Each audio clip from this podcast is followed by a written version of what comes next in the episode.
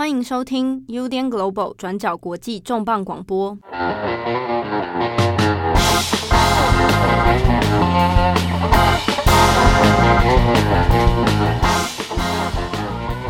Hello，大家好，欢迎收听 UDN Global 转角国际重磅广播。我是编辑七号，我是郑红。这个我跟郑红的搭配的重磅广播之前啊，在过年期间，我们做了一系列的一页书啊，都跟吃有关。嗯其实过去好像半年来一直在做跟吃有关的东西，真的啊？哎，半年，哎，好像是哎，对啊，还不少集，包括像之前重磅一页书的三集《独裁者的主厨》，对，然后还有就是之前在疫情期间我们在讲英国的营养午餐大战，哇，各种就是越听越饿啊！很多听友都说什么听了这个这些我们有关吃的节目之后呢，意犹未尽啊！听到阿敏那一集吃人肉，哇！这个津津有味啊！对啊，啊，今天这个我们过年后的这个重磅广播呢，我们今天还是会来谈一个跟吃有关的事情啊。啊，过年没吃够，继续来。对啊，而且吃这个还吃出问题啊。那这个新闻的事件呢，地点发生在法国的里昂。其实今天要讲的是也一样是营养午餐的一些争议。嗯、啊，那大家觉得说啊，之前英国讲营养午餐不够，现在继续来 讲法国。你开学了吗？对啊，对啊，哦、而且有不同的切入点。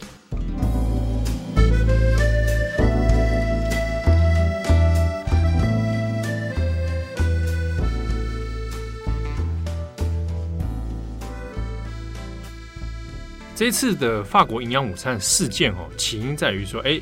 这个里昂啊，啊，里昂这是很大的一个都会区了，法国第三大城。对，那里昂这边突然说，呃，以后啊，我们这个营养午餐哦，取消吃肉，取消吃肉。对，你以后你的营养午餐便当里面哦，你看不到肉啦，啊，什么红肉啊，什么什么肉都没有了。哎，七号，你这样断章取义，这样不对。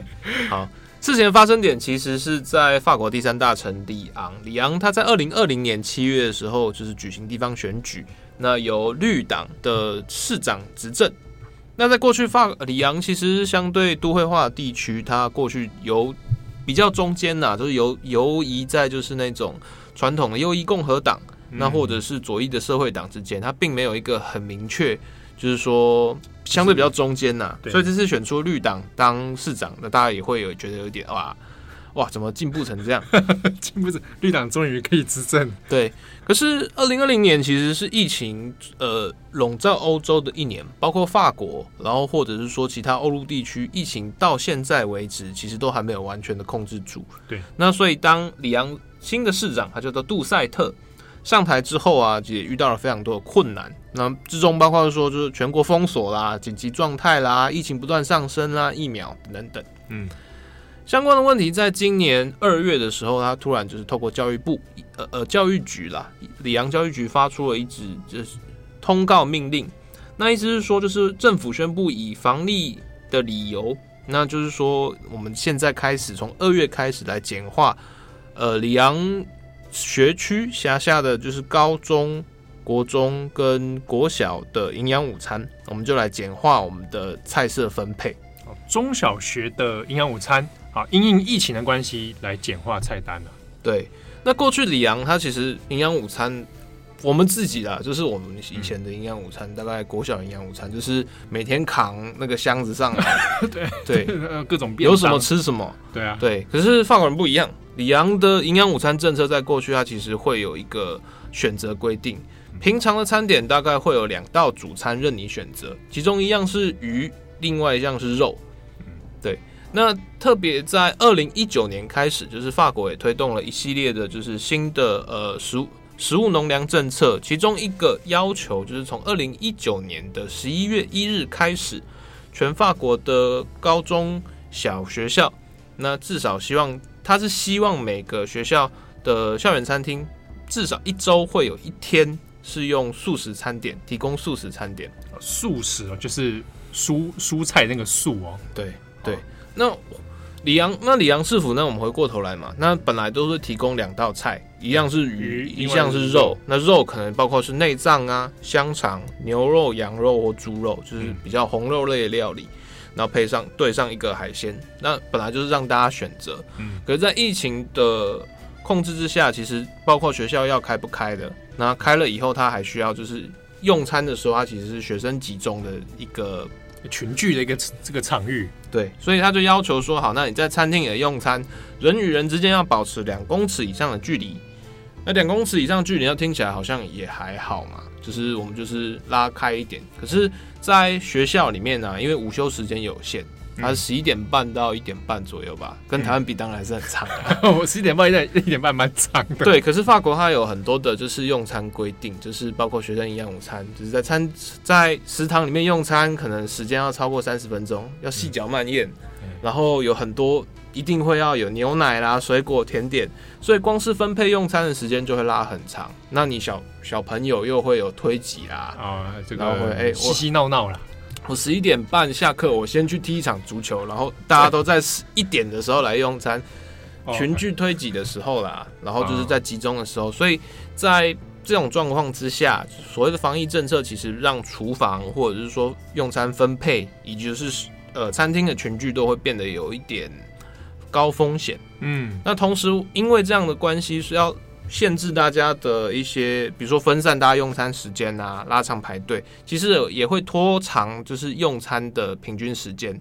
嗯，就变成说，当领到餐然后用到餐的时间变长，那在这个状况之下，我要如何加快这个速度？那里昂的市府的解决方式呢，就是说，好吧，那如果是这样的话，那我们就让大家先不要选择，我们以权宜之计来简化。这一份营养午餐的料理，我们现在从现在开始，我们就暂时不提供肉类为主餐，我们就唯一提供鱼或者是素食。哦，所以是其实它背后的因素还是在于因为疫情导致的一系列种种的考量哦。那甚至其实这样这样讲话听起来，它其实还有包含到整理那个备料的部分。对我我我我少了一份料理主菜的料理程序，那我第一个当然是节省成本，对，因为我只要一我只要处理一样菜。然后再来就是说，在分配上啊，大家哎，在你自己去自助餐的时候，你也是，哎，今天要吃炸鸡腿呢，还是炸鸡块呢？对啊，是要吃炸鸡胸肉呢，还是要吃炸鸡腿？怎么都是炸的？对啊，啊，你最喜欢吃这个？哦，对对对啊，到那边你就犹豫个半天啊，那就选择选择困难了。对啊，那我就好，都不要选择，就不会有困难啊。听起来还蛮合理的啊。对，可是这件事情出来以后，就引发了非常大的轩然大波。里昂市议会里面有一些就是呃右翼，去年选书的 右翼议员，就开始在谴责这件事情。那这个逻辑在于说，就是他们发现说，目前里昂市的市政府跟教育局正在跟各大学校的办活厂商，嗯，在制定说新的。呃，可能接下来的未来合约，那其中他们发现，就是这个绿党的市长杜塞特，他其实现在正在在上任之前，他的政见之一就是要扩大各级学校的素食供应范围。那同时，在现在的一些，比如说续约条件里面沟通啊，等等等咨询会，他也都特别就是希望，嗯，就是厂商可以扩大，就是说啊。呃，素食料理的供应，然后并希望就是把素食料理的呃评分表现来做一个一个招标的标准之一。哦，有点像是说我想要扩张这个菜单上面多一道这种套餐素食素食套餐，对对，你素食做越好，那就越越可能受到我们接下来青睐。啊、我鼓励大家来多做一些素食的营养午餐。哦，所以反对派议员发现，哎，这个市长好像有意在推动这个事情。所以右派的里昂斯议员就说：“哇，那你现在不得了了！那你现在第一步是要在推动你的素食化野心。第一步呢，就是要先拔除我们营养午餐餐桌上的红肉哦。嘿，然后你拔除红肉之后，那那接下来是不是就是鱼肉也没有，蛋也没有，奶也没有？接下来大家都吃菜啊？你这个只是要消灭就是荤食的第一步。”对，而你又是绿党的，对啊，那、啊、你为什么为什么就是偏偏要拔红？那假设好了，真的是你不是要针对什么？那你为什么偏偏拔的是红肉？你为什么偏偏不拔海鲜？里昂在内陆呢，哪来的海鲜？对啊，对啊，问鱼嘞鱼嘞？我们这附近都是山啊。里昂盛产的是畜牧业，对，呃，它法国的中部到就是罗亚尔和河谷，它这边它其实传统的料理包括就是那个。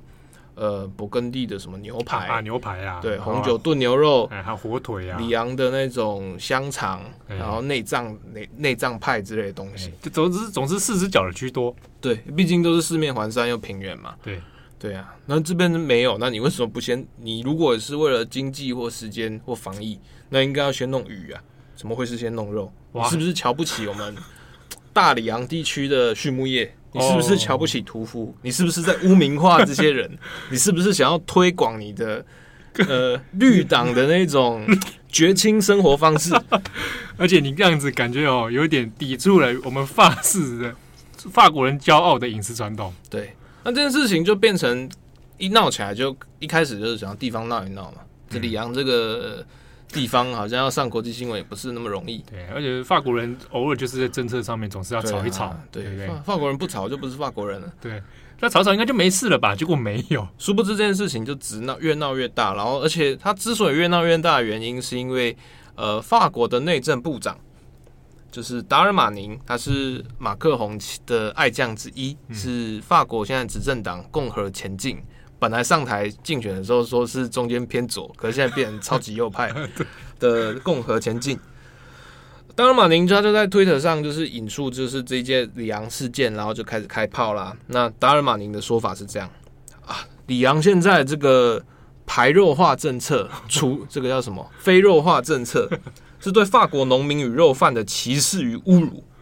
很明显的，法国的绿党，里昂的绿党政府只一味加强自己的道德主义和精英主义的政策，这分明是排挤工人阶级与弱势社会家庭的可得资源。难道绿党的市长不知道校园的营养午餐是许多小朋友三餐唯一能吃上肉的机会吗？这真是意识形态驱使的可悲丑闻。欸、他用词蛮激烈的，对，这么生气耶。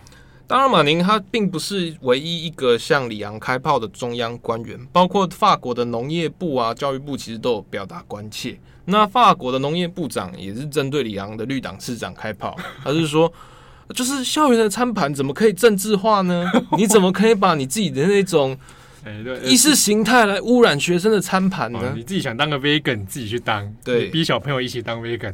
对啊，那所以他就是就扬言说要介入问责啊，就是说里昂市政府你这样子是不是呃罔顾了法国就是学童的营养健康啊？嗯，那是不是会造成营养不良啊？那你中间省下的钱去哪里啦？就扬言说要去去去清查，那彻查一下。对啊，那这种其实很多人都有提到，比如说几个，一个是关于肉这个肉品业者啊，另外一个小朋友吃少掉这个红肉会不会有营养问题？对，但但之前这件事情听起来好像就是很很很闹，所以它其实包括像 BBC 啦、法新社、路透社，其实各大的欧洲或者是国际媒体都有报道。嗯、那主要的标题都是说啊，里昂学童营养午餐的非肉去肉化政策，嗯，这这叫就没无肉化政策好了，就引发了就法国的呃餐桌危机、餐桌争议这样子。对。但这件事情听起来好像就是啊，你看中央政府一直在干譙里昂市府，说啊绿党现在就要推，就是让禁止大家吃肉，接下来吃肉都要被迫害，逻辑大概是这样。可是李昂市长多塞他其实有出来说澄清这件事情。呃，杜塞的说法当然就是重申我们刚刚的一些逻辑嘛，就是现在就是因为疫情的关系，还有防疫政策的需求，那所以简化餐盘。那他也提出来一些，就是在过去一年里面，市府所掌握到的数据，就发现说，就是在各级的中小学校，特别是小学，就学生对于肉类，在可选择的状况之下，鱼跟肉里面，肉类是比较被剩下来的那一群，大家会选择吃鱼或者甚至吃素。哦，对，包括肉类被肉类肉类餐盘被浪费的几率，还有就是比例。以及就是在鱼肉两道主菜的选择之间，都是鱼肉比较受欢迎，而肉类比较容易被浪费。嗯。所以在这个状况之下，合理的选择，那当然是保留鱼类而舍弃肉类。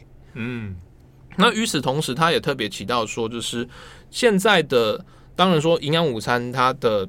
主题当然是营养嘛，学生有发育啊，营养跟健康的需求。对，所以在这个状况之下，他其实并没有完全的舍弃动物性蛋白。他也澄清说，这次的政策只是除肉化，但并不是素食化。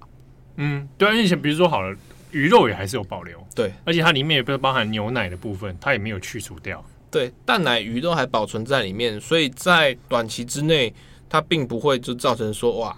就李阳这边的体重直直落，血统比人家都瘦啊，饥肠辘辘。所以其实就实际政策面来说，李阳政策其实是应该就是照他市长所说的说法这样子啦。对，那杜塞特也有提到说，就是类似的政策其实也不是李昂第一次了。从去年春天，就是法国第一波疫情以来，那个时候有停课嘛，然后中间又复课。呃，那个时候的里昂前市长叫做科隆博，他是法国右翼的共和党员。那那个时候其实就有提出类似的方案，就是来简化政策，然后先暂时排除掉肉类料理。嗯、那中间那个时候就是没有问题啊。那为什么这次一年之后，那同样政策重新施行一次，也不是说以后肉就不回来？对，那我只是暂时就是简化我的餐盘程序。那为什么？一年前可以，那我现在换人做做看，政党轮替之后，我就被搞成这样。对，这这听起来反而好像是反对的人把这件事情泛政治化。对，那可是呃，法国中内政部长达尔马宁就说啊，一年前国家有紧急状况啊，啊，现在没有啊。一年前疫情那么严重，现在已经慢慢好转了，开始打疫苗嘞。哦，对对，那一年前的事情，那真的没办法，那大家不知道。你一年之后，这个应该要给他一个选择嘛。达尔马宁的说法是说，呃，你不应该强迫大家不能吃肉，嗯，对，你应该给他一些选择嘛。而一直一直有点像说，你不应该由市政府的这种压力，直接把它取消，而是说我多一个选择，让小朋友去选。对，然后他也就是很巧妙的来扭曲了这件事情，他把它继续在强打说里昂的绿党现在就是要打素食化。他的说法就是说，你要素食化很可以啊，你要让大家素食吃素食很健康这件事情，我也同意。嗯，可是你至少要让大家有选择嘛。这其实听起来好像很合理，对。但是你，要让的重点是让大家有选择，重点不是不能吃素或一定要吃肉，嗯、但重点是你不能剥夺大家吃肉的自由、吃，吃肉的选择权利。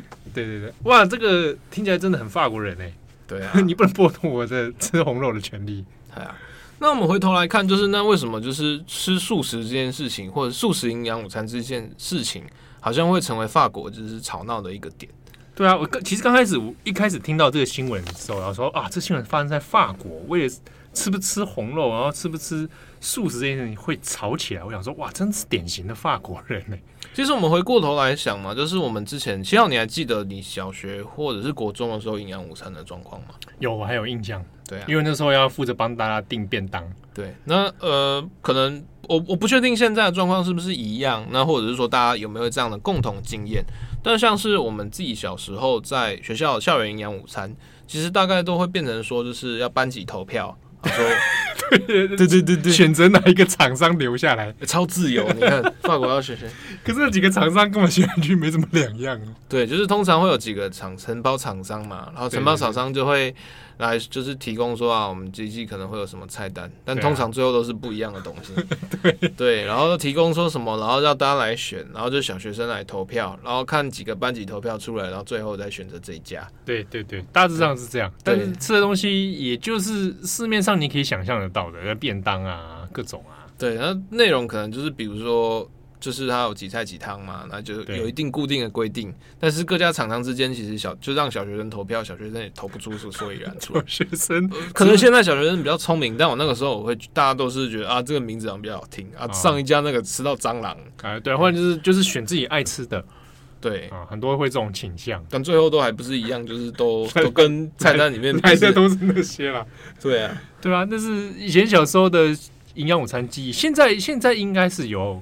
应该有不同的，对。那法国比较啰嗦，法国营养午餐它其实有非常多的国家政策的规范，那各级的政策规范又不太一样。比如说，现在法国中央政府它在二零一一年提供提出的营养法案，现在是生效的，是规定就是各级的小学、中学以及高中，它必须要供应营养午餐。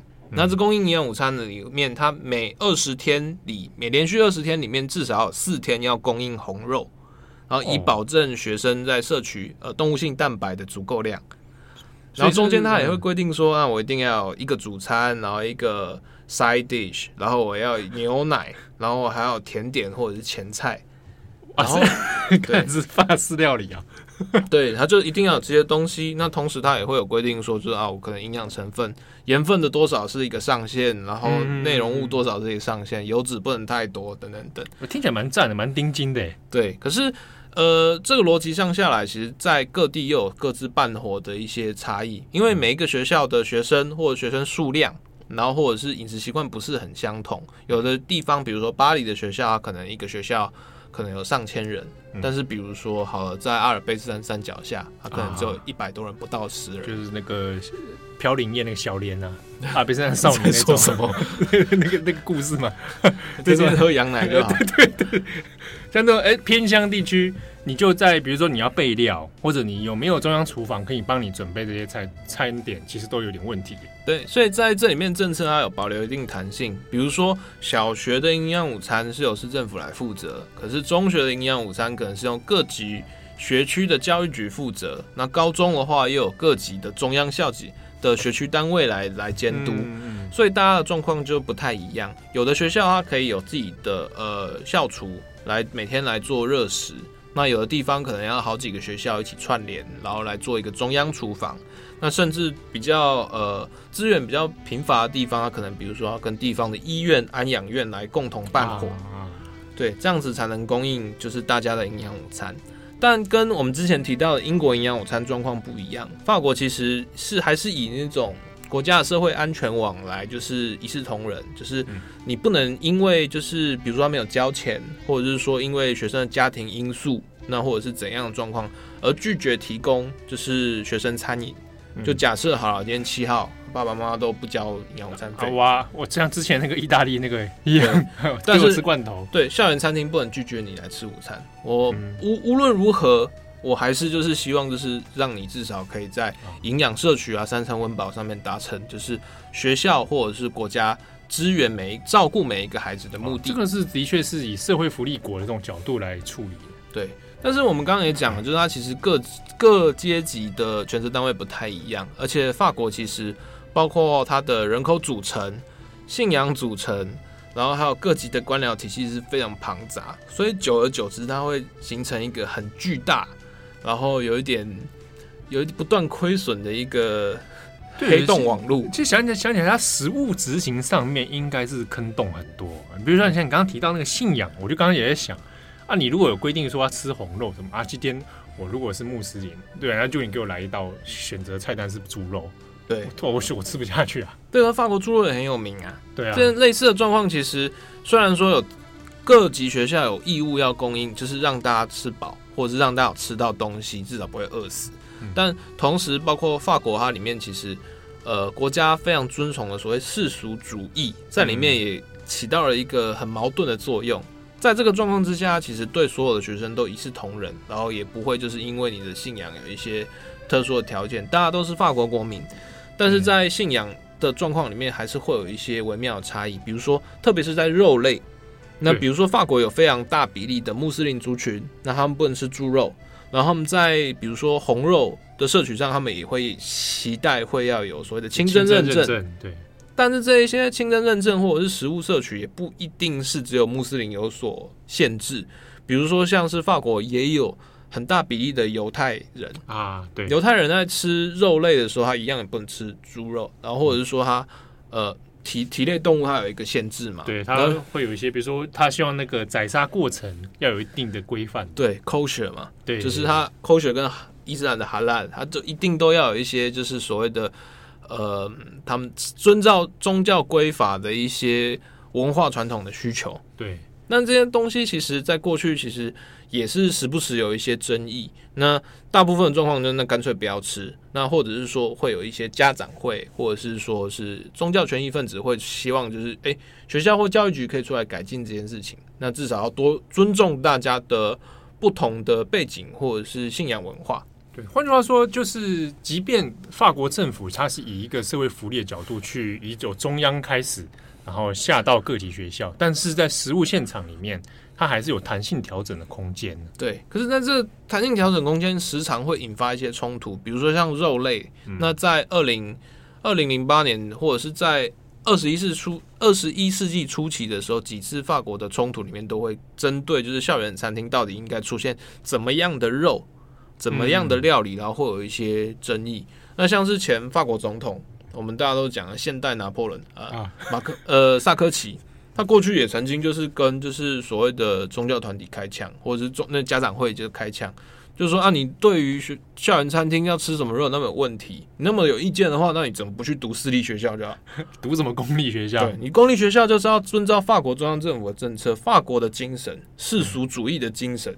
啊，我不应该因宗教而有差别待遇。对，我也没有在理，大家都是我不会，对我不会因为宗教来做一些区别化政策，啊、等等等，所以就会有一些不同各样的冲突。嗯，回过头来讲哦，就是有时候其实在大众的印象里面，你讲到说素食主义好了啊，或者素食吃素，好像在欧陆会大家会印象中觉得很合理。哎，就是他们欧洲人就是喜欢会吃素食。可是，在法国的脉络里面，其实这件事情也还蛮多蛮有趣的现象。像我们刚刚提到，就是像宗教文化对于肉类的限制或者是卫生规范不同，在过去的营养午餐里面，时常会变成政治问题。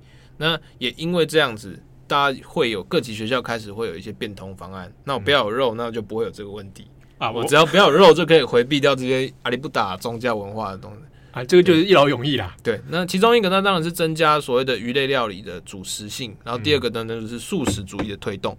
嗯，所以搞不好就是变成说，在中小学这边，那我就真的我就出一道素食，那反而大家能够接受。类似的状况其实也不一定是在学校啊，比如说像是呃，台湾这几年一直在推广所谓的清真旅游，嗯，就是比如说我餐厅里面会要有清真规范，对对，那就是这个目的是要对于比如说。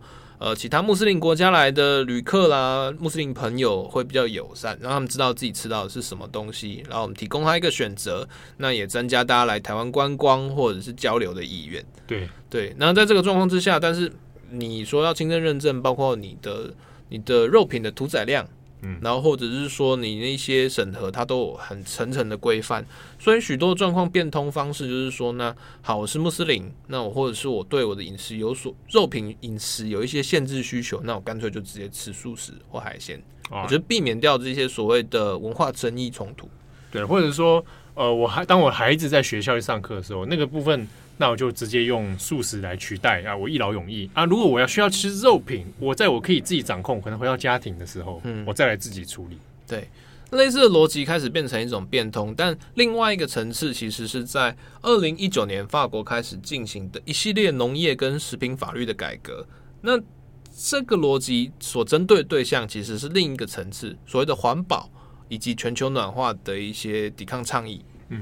这个概念应该应该，我这样初听下来，大家就是觉得说我减少肉类的消耗，其实是对环境相对又友善的一种做法。对，那类似的东西我们也不在此赘述啦，因为大概就是比如说集约集集约的畜牧业，时常会造成比如说土地水源的污染，哎，然后碳排量。然后呃，温室效应等等等都有一些相应的关系。对，那这边的话，相关的文章呃叙述也很多，不在我们这次的西部解释范围里面。但总之呢，在二零一九年有基于这样的一个脉络啊，要推行了一个新的这样政策。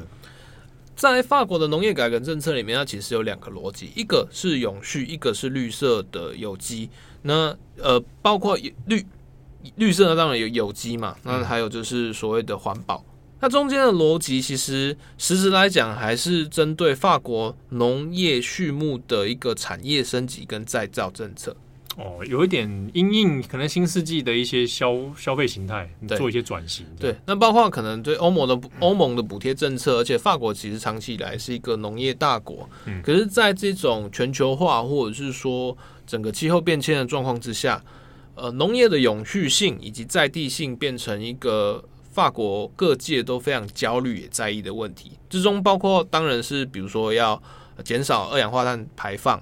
那另外一个逻辑其实是希望，就是法国可以在这整波就是环保浪潮里面，变成一个永续农业的一个旗舰品牌。嗯，就是如果我们可以在这个呃风头上可以完成，就是国家级的转型，比如说呃永续化、在地化，那我不仅可以自给自足。那同时，我也可以把就是法国农粮出口的标签再做一个产值的升级跟推广。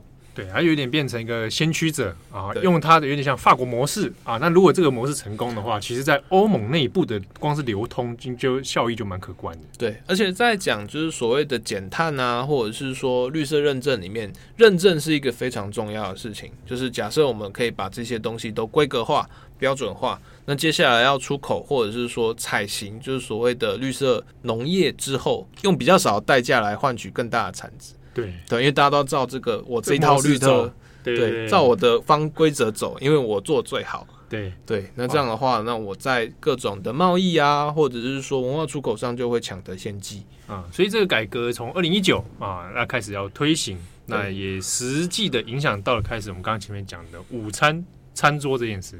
营养午餐也在这一波农业改革里面变成一个制度上的实验，或者是法规修正的一个对象。因为法国全国就是刚讲的高中以下学校，每年大概需要提供十亿份的营养午餐餐点。十亿份，对，十亿份的营养午餐餐点，它其实不是说我要生产几吨几吨的粮食，嗯，而是说它等于是会有十亿份餐点的合约，然后可以支撑起一个很庞大的农业跟饮食产业链。所以从二零一九年开始，就是他各级学校或公家机关开始来推广说，好，那我们的这些公营餐点，我要一定程度的，比如说呃有机化，然后一定程度的在地化，然后我要去更强调我的所谓的在地饮食文化，或者是在地食粮作物的推广。嗯，比如说呃在地农业啊，或者在地的肉肉品的，对，然后去。来支应这种方式啊，一一方面，其实你吃在地的东西，它也可以减少我在备料的时候的那个碳排放啊，对对对碳碳足迹这样子。同时，它也可以就是用在地的人口来支撑说在地的农业，嗯，等等等，它其实对于大家都是有好处的事情。但中间的产销重新分配是一个很复杂的事情，所以透过营养午餐来做一个制度的前锋，也被成为就是法国国家一个旗舰政策。嗯，那。这个东西在营养午餐里面，它同时附加了一个为期两年的实验。那我们刚讲的，从二零一九年十一月一日开始，法国中央政府它其实是以一种一种比较模糊的方式要求，就是或呼吁各级学校要在每个礼拜里面至少提供一餐的素食餐点。嗯，它一种期望吧，对啊，它期望说你至少可以提供一次。在整个法律政策里面，它其实是有一种以一种命令或要求的方式，但它并没有一个很明确或确切的法则，而且它所谓就是以两年为期来做一个实验，它主要强调的是是一个实验性的政策，有一点想要先测测看风向啊。对，国家级的实验，那我命令大家做这个国家级实验，但是如果你不配合的话，我暂时也想不到怎么办。对啊，如果有的做很好，做做看，我们看看成效如何。对。那但是相关的成效其实还做得不错，就是在二零一八年，也就是政策开始实验之前，大概全法国只有十 percent 的学校会在营养午餐中提供素食的选项，就是多一个选择是素食的。对，可是到了二零二零年这个学年之后，相关的比例已经可以达到百分之七十一。哎，那这很快哎。对，从十 percent 到百分之七十哦。对，那这个中间它所牵扯的不只是说，就是我每个礼拜固定推行一餐，有一些学校或者有一些校区，它走的可以比较前面。比如说，它在每天的 main dish，就是每天的主餐里面，它除了鱼肉之外，它可以。再多提供一个素食料理，或者是说把这个素食主餐的选项变成一个常态性的一个供应。我每个礼拜有两天会有素食餐点，那或者是说每个礼拜这红肉跟鱼肉有的时候会被素食餐点所取代。哦，频率越来越高了。哦，对。那中间他有发现一个很有趣的现象，包括在里昂，或者是说在法国，以移民人口为大众的圣丹尼区为实验对象来说，大家发现。呃，我要有实验嘛，那我就要有对照组。大家发现说，就是学生对于素食餐点的选择跟浪费，其实相对比较正向的。就大家在有肉啊、有鱼、有素食里面，大家对素食餐点是会特别去选择。哦，这跟这个可能跟外界想第一时间想的可能不一样哦。大家想小朋友就是喜欢吃一些肉啊，对，吃啊。在里昂或者是巴黎地区的小学校里面，发现就是小学生对于素食餐点的。呃，接受度其实相对比较高，甚至在各种主食料里面，素食反而是最被大家接受的一种。那中间当然可能跟它烹饪的方式有关，比如说它可能会用别的方式，比如说呃 cheese，啊焗饭，然后或者是说比较精致的饮食的方式来带，或者呃香料啊各种啊。对，那大家也会就是在做一些所谓的随堂测验检查，那其中一个就是在找厨余区。啊，对，你要回收，他们是餐盘回收，哪些东西是最后都吃剩下来？对，你餐盘里面看哪些剩下来的，剩下来的总量，你就可以判判断出那哪些东西是被最被接受。对，那在这里面测试里面发现，就是说在小学里面，它其实大部分的小学对这件事情是比较接受，甚至比较正向的方式。以巴黎为主，他们甚至还要再回去再跟家长来做沟通。发现大部分的家长虽然一开始会觉得说啊，做素食料理会不会变得好像 大家就是为了节省成本，对，或者或者担心孩子营养不够，对，会觉得好像素食料理就是比较廉价的东西，或者是说就是比较。绝亲不适合发育这种小孩，饲料里都是满盘的吃露水啦，这样 对对。但是后来发现，就是其实，在特别在移民家庭，或者是说就是有宗教信仰的家庭里面，对于素食料理的接受反而是相对比较高，甚至有家长会去鼓励小朋友，那如果可以的话，就多选一些素食料理。那中间呢，当然是跟现在的所谓的营养教育有关系。大家发现说吃红肉吃太多，他可能会痛风、身心心心心血管疾病啊、肥胖啊。或者是等等等的高血压的问题。对，那同时包括像宗教里面，比如说像天主教，他也会觉得说啊，你就少杀一点生，哎、欸，对，少少弄点有血的东西。对，那穆斯林或者是犹太人，他也会觉得说，那这样子的话，我就可以回避掉我们的呃饮食礼法的问题。嗯，所以在整个接受度上来，素食反而变成大家折中，然后接受度高的一个选择。可是，在实验中，它也有反面的一些发现，包括说小学生里面，大家虽然说。在用餐比例可以高大概五 percent 左右，可是，在高国中、高中，随着年龄的逐渐上涨，对于素食餐点的接受度反而是逐渐递减跟下降。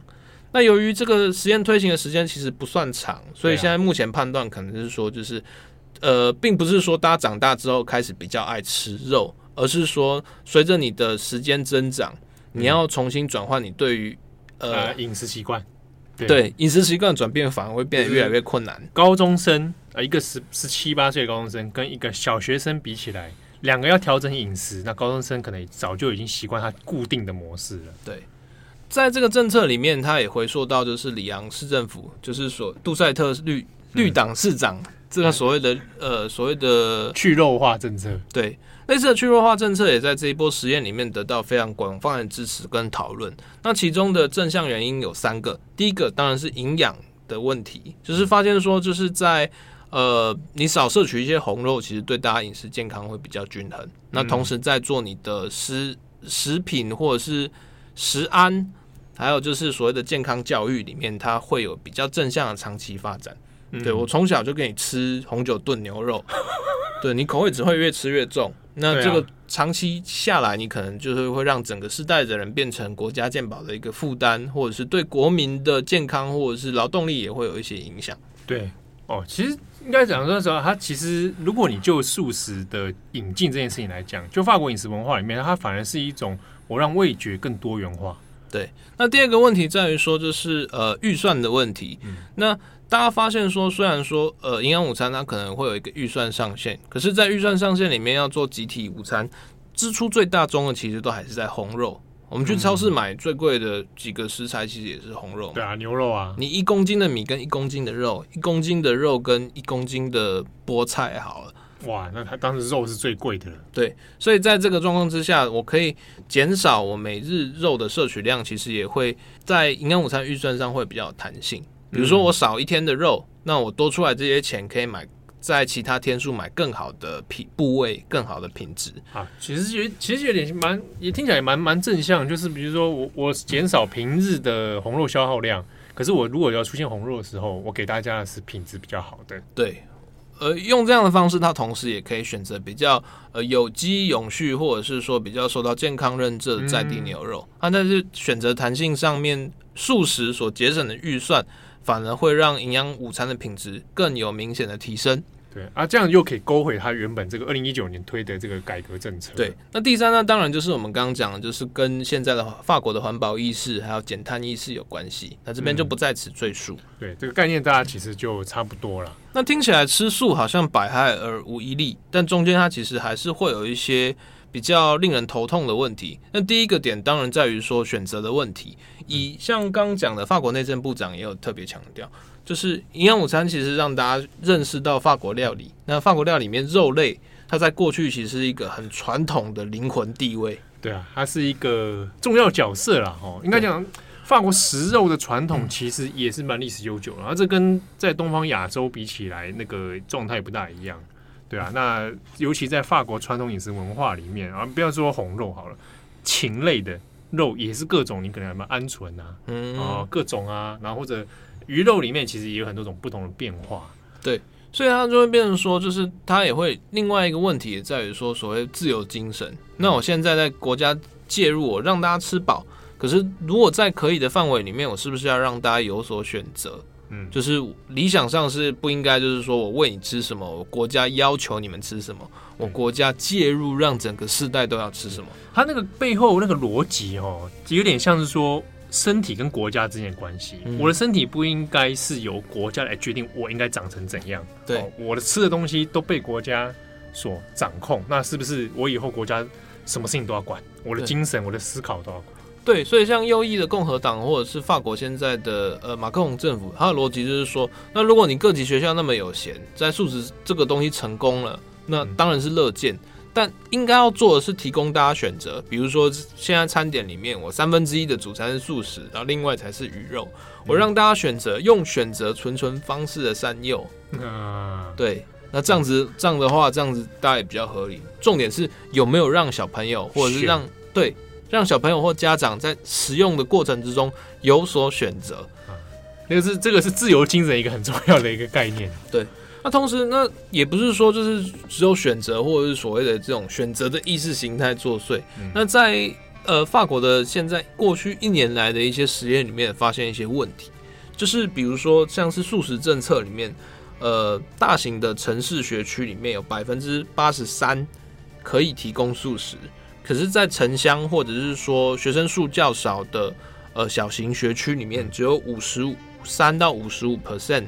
的学校有能力或者是有办法稳定的提供素食餐点，换句话说，就是离市中心越远啊，它能够提供这样的选择的能力就越低了。对，那中间它其实有两个问题，第一个问题是，呃，小型学区或者是偏乡的校区里面，它对营养午餐的可动用资源本来就比较低，因为它学生数较少，收到的分配的补助或者是说它本身可以，呃，家长可以交出来的家那个。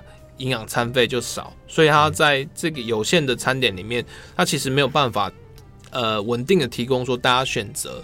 嗯，所以刚刚我们讲李阳是说，呃，他把选择减少，然后引发中央的批评。但在有一些偏向学区里面，他是根本就没有太多选择啊，就只能被迫这样子。对，他只能备一个料。那中间他们的一些发现又发现说，就是这个呃素食料理的餐饮，它其实有更高的烹饪技法。跟烹饪的经验的需求，因为有一些，比如说动物性的东西，你要用什么东西来替代，它的风味才能得到呃同品质一样的提升。对，然后或者是说素食里面，那我现在缺少了动物性蛋白，那我需要用多少植物性蛋白来补充这个消失掉的营养蛋白质？而且有很多它素食啊，为了因为营养的考量，所以它的那个品相会变多。对，它比如说豆菜或者什么，它那个。那个种类会变得更多，那处处理起来其实也相对是比较高纲。对，那包括时间，每天都要有热食供餐，嗯，它时间有限，然后还有规模，我可能只有呃三十个人的学生，但当然每天要为这三十个人要准备多少东西，嗯，就会有成本的问题。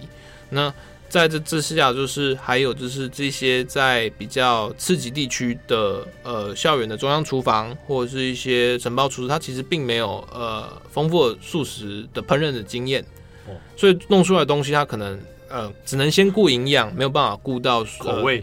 对，那造成的结果就是学生不吃，直接丢到垃圾桶，变成大量的浪费。那在这个状况之下，就是也导致了就是在呃乡村地区或者是农村地区，对于素食营养午餐的接受度反而没有都会地区高，这也是变成说加强了说啊，现在尊重素食营养午餐者，确实也存在一定主义的那种精英主义，或者是那种都市士士绅主义、高社经地位的人，啊，他在这个方面的选择，啊，就会多过于这些比较可能相对没有选择的弱势。对。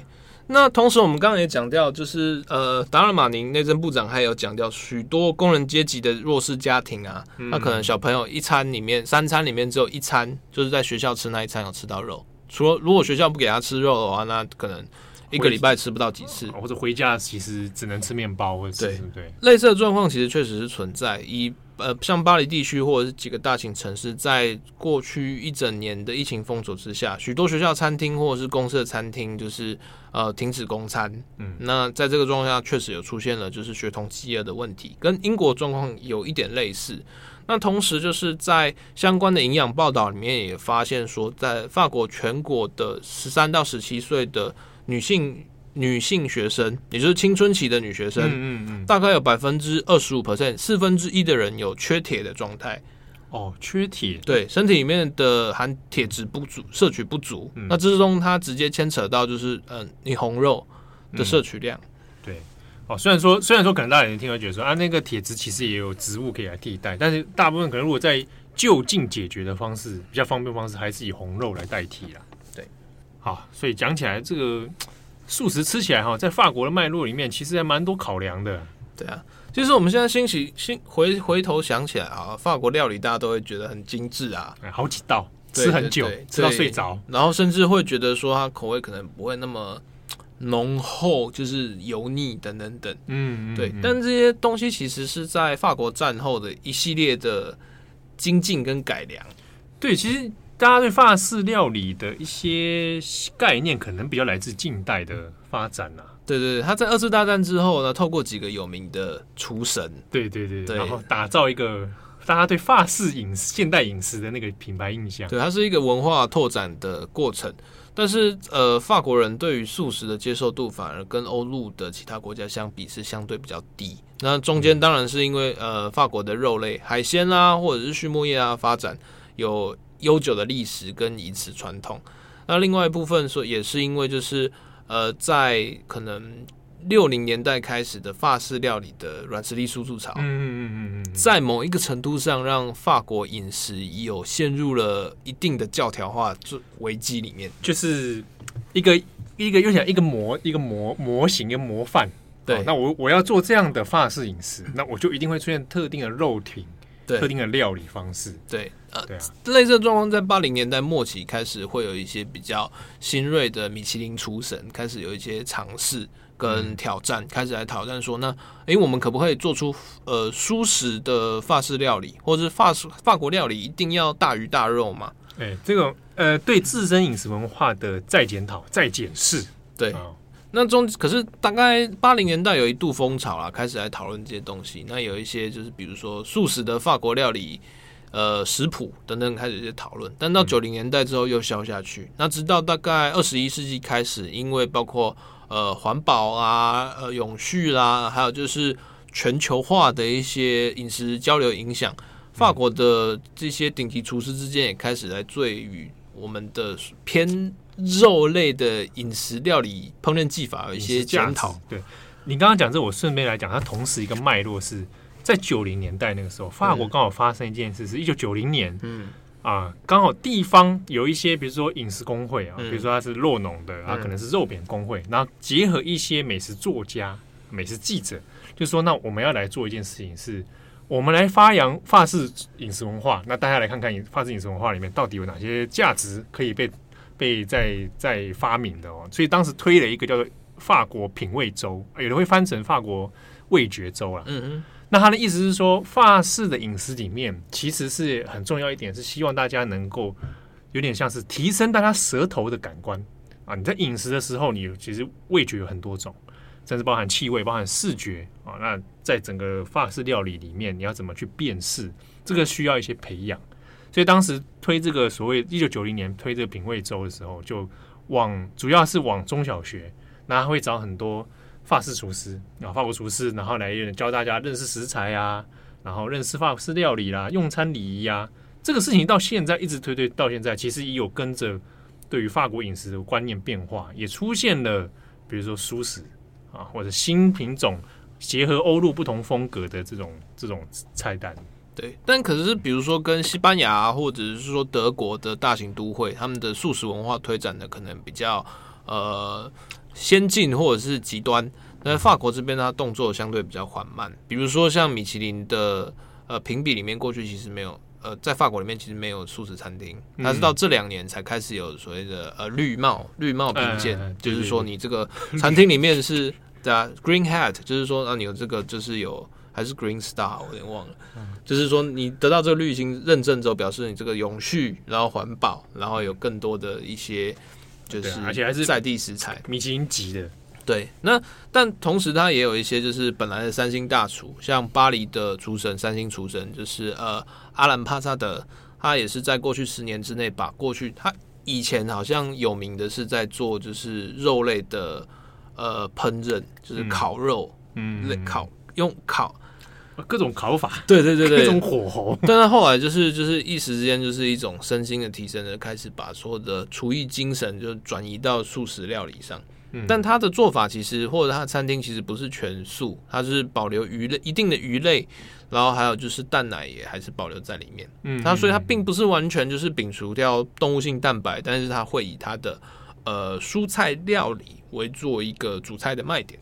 嗯。然后，其实，其实，在法国这样的推广里面，渐渐渐渐，其实到现在当代，已经有蛮多很杰出的这种表现了。对，像今年呃年初刚公布的米其林指南里面，法国首次出现了一颗呃一星的全素料理餐厅，那叫 ONA，然后里面它就是意思顾名思义就是非动物性料理。哦，说它哦，对，它的缩写。哦、那它这个很特别一点就是它。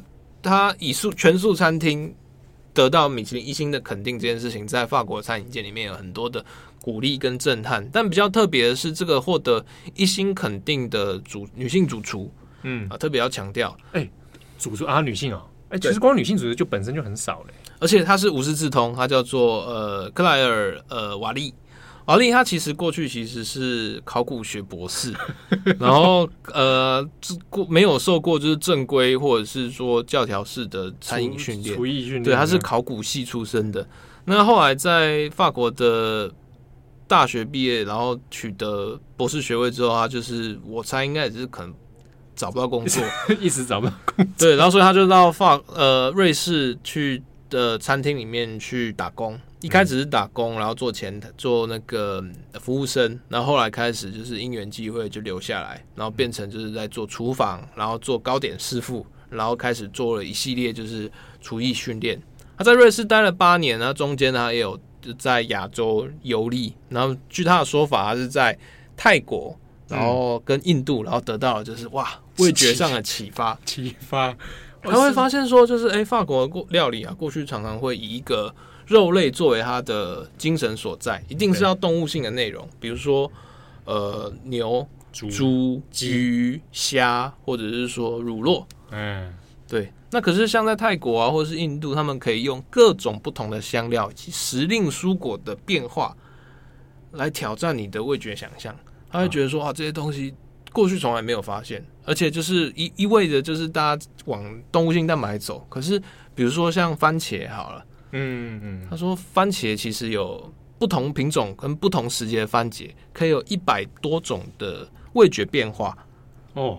但这些东西可能在平常肉类料里面，反而会被动物性的味道所遮盖。所以他想要做一个，就是一方面可以符合自己精神，然后二方面也想要做一个料理尝试。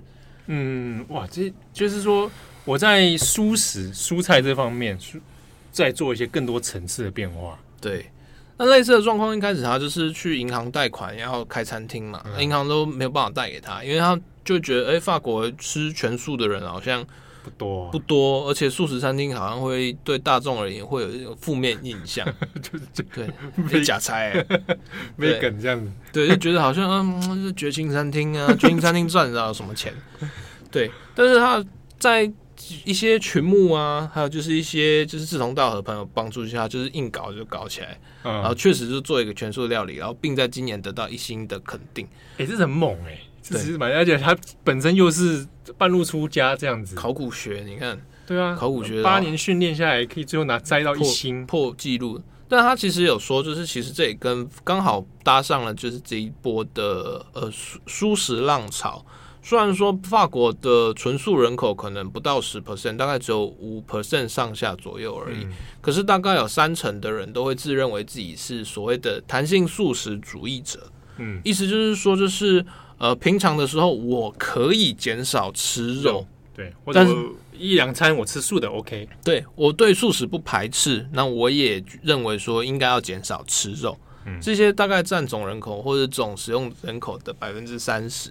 所以在这个状况之下，包括嗯，大家可能印象不是很好的 的，就是法国的绿色和平组织，他们其实现在在做素食推广政策，也都是以这个方向来讲。就是说，你不一定吃素，吃素这件事情不一定是绝对的二分法，就是我一定吃素，或者就是对吃肉的全部是敌人，对对对，或者说我今天吃素，我永远都要吃素，我一辈子都要吃素，我全家都要吃素，对，不是那么极端的二分法。对，呃，现在法国推广逻辑是说，就是我们多吃一些蔬菜，或者是说我们减少肉肉类的摄取量，那多出来的资源或多出来的方的一些空间。可以来摄取一些更高品质的红肉，嗯，包括可能是在地的一些友善畜牧啦，或者是说更好的部位等等，我们可以吃的更精致。那透过这些资源的重新分配，甚至是个人预算的重新分配，饮食习惯的重新调整，那确实都可以达到这个目的的。对啊，哦，比如哎，比如说我之前那个法国在友善那个鸡蛋这件事情上面，嗯、其实那时候就推的蛮盯紧的。对、啊，比如说我把一些呃预算去调整之后，我让鸡蛋。鸡鸡农啊，这些蛋农，它可以做更友好的，然后那些蛋是更健康的。对对啊，那当然有什么选有选择，当然是一件好事。那但是如果能让自己吃的更健康，那对大家而言都好，也有省钱，那其实也没什么不好。对啊，而且口味其实吃起来也不错、嗯、哦。现在尤其很多当代的素食料理，你很多吃起来。你没有特别跟我讲那个是素食，我可能还不会一时不会察觉。对，不过也回过头来，就是类似的状况在成品时代推行起来都是合理。可是，在二零二零到二零二一年之间，就是、嗯、呃全球疫情的严重威胁之下，法国餐饮业其实也遭遇很大的挫败或冲击。那中间当然也直接牵扯到了畜牧业、肉品或者是农业的一些生产里面。所以现在包括像畜牧业啊，他才会觉得，因为出口现在没办法出去嘛，那国内餐厅的使用量需求也下降。那在这个状况之下，就是能保证稳定需求量的校园营养午餐，这个时候突然说要去除掉红肉，肉对。那还有我们刚讲了两年期的全国素食营养午餐实验，也要在二零二一年十一月到达一个验收阶段。嗯，假设之后素食的比例越来越高，那对这些畜牧业会有怎样的冲击？那或者是说我不够友善，或者是说不够绿色的畜牧红肉屠宰业，嗯、那接下来该怎么办？那当然也会引发很多的一些不安，然后还有疑虑。对，尤其是说对于很多业者来讲，你未必叫他转型，他就有办法转型。对，对、啊、他他也会觉得说，那就现在已经是一个饮食寒冬的状态之下，在这个时候转型真的是符合就是农业的利益吗？那我们可不能等到，就是等到事情稍微和缓了，对，大家餐饮业啊，或者是整个社会重归正常了，我们再慢慢来讨论这件事情。对，所以讲起来，其实这后面的美感还蛮多的。对啊，而且我想到说，前我们之前也讲过日本和牛嘛。对啊，然后日本和牛也因为疫情关系无法外销，然后后来的解决方案之一就是变成营养午餐的部分肉 品。那时候大家还很多外界的人说，哇，好羡慕。嗯。对，但是那个对叶子来讲，那也是一个很不得很无奈啊。对啊，不得已的办法，开始吃和牛。但换句回过头来啊，其实你以前如果你的营养午餐那一桶里面给你吃素食，你能接受吗？哦，我小时候是可以的。你小时候是可以啊？哎，我跟你讲，就是你现在怎么变成这样？不是，我跟你讲，像我小时候童年的时候，我跟我妹妹，我妹妹是吃素的。哦。她她不吃肉的原因是因为她好像小时候就对肉有点排斥感，味道不喜欢。对，味道不喜欢。然后我是因为妈妈有时候会吃素，宗教信仰的关系，嗯、所以我有时候她吃素的状态之下，我也会吃素。所以小时候其实是对这件事情习惯的，嗯，对吧？你现在要我现在如果比如说一个月不吃炸鸡，可以，可以，可以。我只要确认一下心情 OK，那我就可以一个月。但是你要我长期吃素，我可能会有点有点麻烦，需要一些调试啊。对啊，尤其是如果你要一阵子长时间吃素的话，那你在营养调整上就要吃的要蛮精准的。对啊，所以这也想到我们以前营养午餐的品质就已经有点难顾了。哇，这是说真的，那个那个假愁霸，然后或者是就是油啊，只求不没有蟑螂就已经很开心，没有蟑螂没有菜虫就已经觉得哇，这个不错了。对啊，你说后来要再针对营养价值，我记得我们那个时候应该在营养午餐上面都没有受过什么教育哎。对啊，你说有老师来给你介绍说，来这是台湾的食材什么什么的，老师都嘛说有吃到菜虫很健康，表示。对啊，我我知道，相我相信现在有些小学应该有在做了，就是所谓的食育，嗯，哦，那法国也在推食育，其实很多像那日本也推食育，那台湾现在应该有慢慢应该是有了，比如说我时令的蔬菜，对。啊，或者什么肉品，或者在地的这个食材，对啊，对现在台湾也是进入了少子化时代嘛，人口负成长，嗯、那当然在社会的进步之后，也会希望就是说在吃得饱之外，能吃得好。那在各种有余的方式，也希望让大家下一代啊，就是包括对，呃，可以确保大家舌尖精准度啦。对，其实这一点，如果这个议题哦，刚刚像我们摆回法国或台湾的脉络里面，嗯、像刚刚讲说内政部长有提到说，哎，你如果去肉化，台湾呃法国的饮食传统怎么办？哦，小朋友会可能不认识法国的饮食传统，那那个连接到是一种历史文化。还有那种民族性、国家性的骄傲。可是，如果他如果放回，比如说像台湾这种海岛国家，又是移民社会，你说好来认识台湾饮食传统，可是台湾饮食传统本身就是一个很多各种复杂脉络综合起来的内容。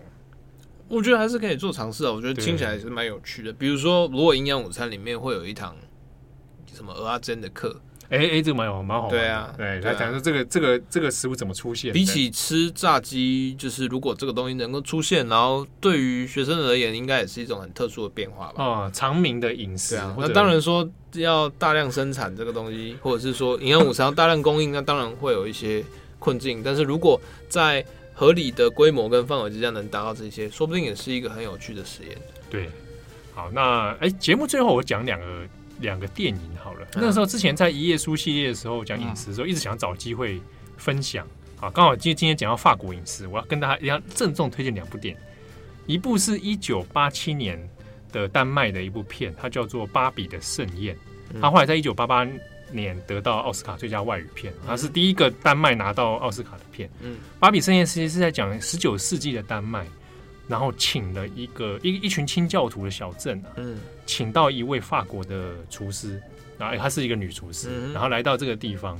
这部片哦，其实是在讲说，那清教徒他们过了很就是饮饮他们的饮食，嗯、诶，清水煮鱼，然后配配面包这样子。长期以来，其实在饮食上面非常的节俭，甚至已经到贫瘠的地步了。对，然后这个小镇长期以来，其实大家清教徒很压抑，嗯，哦，结果呢？这个吃不好啊，大家生活又压抑之下，其实彼此之间有心结，可是又不说啊，小镇的气氛就很怪。嗯，那这个女女厨师的出现，想要帮大家办一个正统的法式料理，那他们没有吃过这样的东西。那透过这个饮食里面，很很很好玩的是，它因为叫芭比的盛宴，其实他大家透过那一个一道一道的料理，法式料理，有点打开心房。然后大家的精神或大家的心结之间，透过这些料理、餐桌聚餐的机会，然后得到一些解放。那一部其实是一个你讨论法式料理精神的蛮好的一部片子。那另外一部呢是两千年的，叫做《恋爱灼身》，它不是爱情电影，哎，一定程度上是爱情电影。主演的是那个大鼻子情圣。就是那个杰哈迪尔巴德啊，他现在不是因为性侵案吗？对对，最近出事了。对对对，啊，那个法国性侵人家，法国的影帝嘛。两千年他演那个《恋爱卓生》是在讲法国路易十四的主厨，他会性侵人家吗？不会不会不会，他里面最后自杀了。但是那部片是他里面在讲我们谈论的法式厨艺，就是欧洲人从法国十八世纪的时候开始把一种。料理精致化，然后厨师不只是厨师，厨师可以是艺术家。那这一部电影里面，其实有在谈到当时十八世纪那那个太阳王路易十四底下，身为一个厨师，他怎么样去把料理化成一种艺术。那其实这些精神里面，对后来的法式料理有很蛮深远的影响。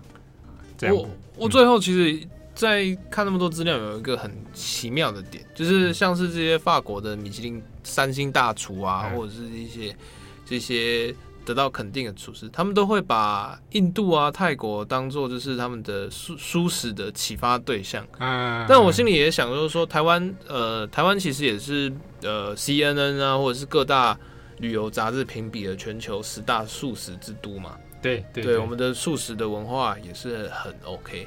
那有没有办法，就是在未来啊，比如进一步的升级，然后或者是说让我们自己自己也可以更接受，就是所谓的精致素素食料理？嗯，然后让它变成一个国际的品牌，然后或者是说新型的呃新创的饮食文化，我觉得比起就是说好要做什么米其林的肯定或怎样，能做出这种素食的标准，说不定是一个是一个是一个指标哎，对，指标。尤其比如说你讲我们减少碳足迹的料理，对啊，我们如果可以透过就是我们的精致厨艺，然后做一个标杆。然后甚至来做更多的推广，那说不定在这一个顶尖市场里面能打出更有台湾特色的一片天。对，哎，这个讲起来蛮不错的。